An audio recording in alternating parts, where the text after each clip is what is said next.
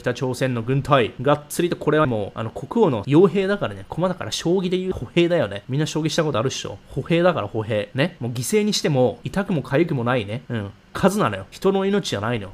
軍隊なんて。数なの、数。だからこんなとこに入って命を失って国のために頑張りましたみたいな人は昔はいたよもちろんね第二次世界大戦の時日本だってそれで赤髪来たらさ受け入れないと非国民みたいなマインドコントロールされてたわけじゃん。そうやって命を落として嫌でも嫌でも強制的にね招集されて命を落としてたくさんいるわけよ。それはどうしようもない。その時代運が悪かったよね。その時代に生まれたのが。でも今この時代で、まあ、北朝鮮では無理だけどねもちろん。だから今のこの時代でアメリカとか日本とか韓国でも国のために命を捧げます。っていう風に言う人いると思うけども、正直それはね、スーパーヒーローものの映画と一緒だけどさ、そういう映画とかでマインドコントロールしてんだよ。スーパーマンもそうだけど、何でもかんでもヒーローものって、アイアンマンもそうだけどさ、必ず美女が出てくんだよ。で、スーパーヒーローが自分の命を犠牲にしてでも、何か守ったヒーローしか最後に美女をゲットできないっていう風なストーリーにさせて、Hey you, I want you っていうね、あのアメリカの軍隊の招集にね、繋がるのよ。ヒーローだから、みんなからね、リスペクトされるぜ、みたいなね。それをなしには軍隊に行こうって思う人増えないからさ。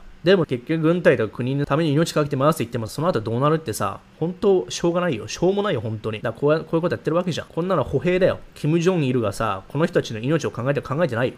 ただの駒だよ。命とも何とも思ってないと思うよ。多分名前もわかんないよね。だからこういうことになっちゃいけないのよね。じゃあね、本当に国がね、軍隊の軍人を気にしてるのであればよ、戦争から戻ってきたアメリカの人たちって本当にね、PTSD でさ、鬱になってんのよ。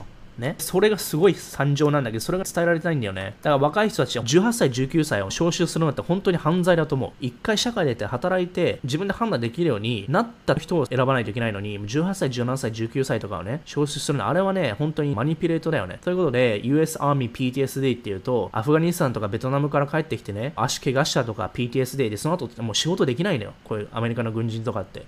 メンタルヘルスでカウンセラーとかあるんだけど、結局どうしようもないんだよね。どうしようもないの。助けが足りないんだよね。そういう人がね、腐るほどいるのよ。だ軍隊でね、活躍できるってほんと5、6年とかさ、長くて10年だと思うんだよ、ほとんどの人は。で、メンタルヘルスがやられて、30歳ぐらいで除隊して、アメリカに帰っていくと、でも30歳でたった10年しか軍隊いなくて、スキルは何もないのよ、それ以外。もう PTSD とか打つでさ、その後どうやって生きていくのって、ほんとさ、年金がキックインするの50、60じゃん。だからその人たち、本当にひどい人ね、そういう状態ってのが全く言われておらず、ね、アメリカの軍隊側はそうやって招集してるのね。だからこんなことしてもね、本当にどうしようもないと思う。本当にかわいそうっていうのかな。まあ、自己責任ってなるんだけどね。でも18、19でさ、リクルートするのは良くないよね。イエスマン、量産システムスクール。そうよ。だから、日本の大学に入っちゃった暁にはね、もうね、社畜量産工場のベルトコンベヤーからもう抜け出せないから、だから日本の教育システム最後の大学を出ちゃダメなのよ。